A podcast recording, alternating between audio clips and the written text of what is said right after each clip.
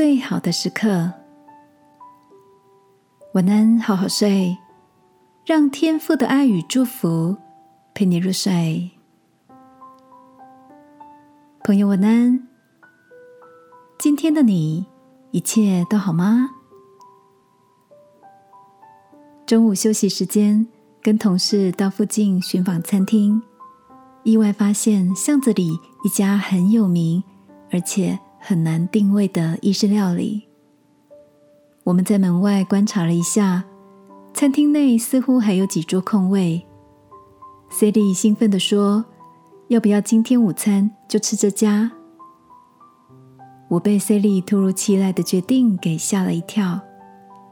今天并不是什么特别的日子，而且午休时间通常就简单吃而已。我好奇的问 c l y 做决定都这么随性吗 c l y 说：“国中时候，我的母亲就因为意外去世了。她非常的节俭，总是不舍得吃好东西。曾经有朋友送了她一组。”非常精致的餐具。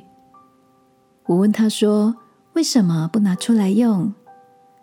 妈妈说：“我们平常都吃很简单的家常菜，配不上这么漂亮的瓷器。”有一年的生日，爸爸送了他一件很有气质的洋装。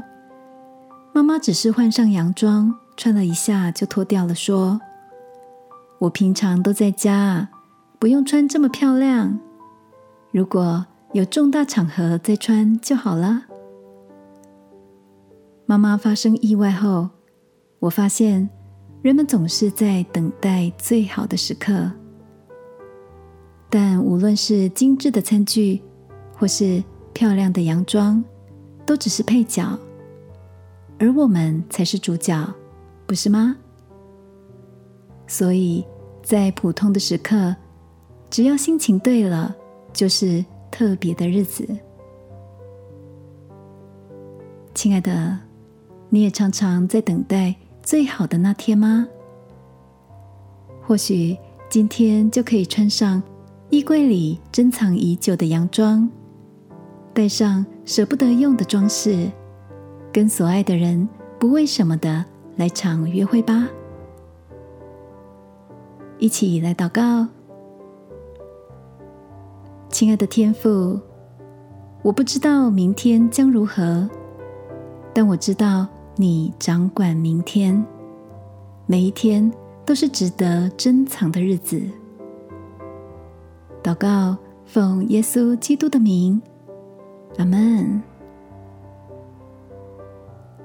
晚安，好好睡，祝福你，享受今天的特别。耶稣爱你。我也爱你。